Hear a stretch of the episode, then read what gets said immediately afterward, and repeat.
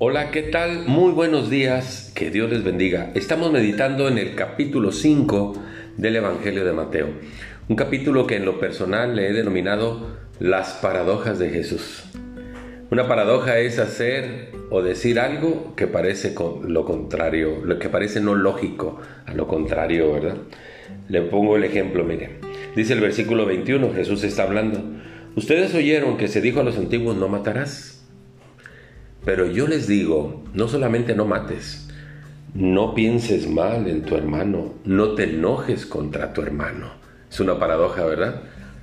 Dice luego el versículo 27, oíste que fue dicho a los antiguos, no cometerás adulterio. Yo no solamente te digo, no cometas adulterio, no mires a alguien para codiciarlo, porque ya adulteraste con él o con ella en tu corazón. Interesante esta paradoja, ¿verdad? Dice el versículo 31, oíste que fue dicho, cualquiera que repudie a su mujer, dele carta de divorcio. Y yo te digo, ni la repudies, ni te divorcies, aunque te parezca, aunque te parezca que hay cosas por las cuales deberías de hacerlo, ¿verdad? Las paradojas de Jesús. Dice el versículo 33, oíste que fue dicho a los antiguos, no perjurarás, es decir, jurar por, ¿verdad? Jurar por el nombre de algo o en alguien.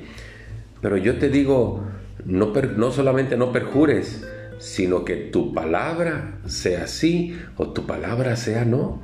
Lo que está además de mal procede, dijo el Señor Jesús. Así que no andes perjurando, ¿verdad? Dice el versículo 38, oíste que fue dicho ojo por ojo y diente por diente, pero yo te digo, no resistas al que es malo, al sino que a cualquiera que te hiera la mejilla derecha, vuélvele también la otra. Esto nos cuesta mucho trabajo, ¿verdad?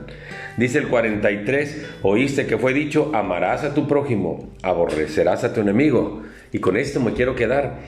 Dijo Jesús, pero yo te digo, ama a tu enemigo, bendice a los que te maldicen, haz bien a los que te aborrecen, ora por los que te ultrajan y te persiguen, para que entonces reflejes que eres un hijo de Dios y que al igual que Dios, Él hace salir su sol sobre buenos y malos y hace llover sobre justos e injustos. Luego añade, porque si amas a los que te aman, pues qué mérito tiene amar a los que te aman. Eso lo hace cualquiera. Si saludas solamente a tus hermanos, pues qué mérito tiene. Eso lo hace cualquiera. Y termina diciendo, sean perfectos como vuestro Padre que está en los cielos es perfecto. Esto me dice que en Dios somos seres perfectibles. Recordando Filipenses 1.6 que dice que el que comenzó en nosotros la buena obra, que fue Dios, la estará perfeccionando en este tiempo hasta el día de Jesucristo.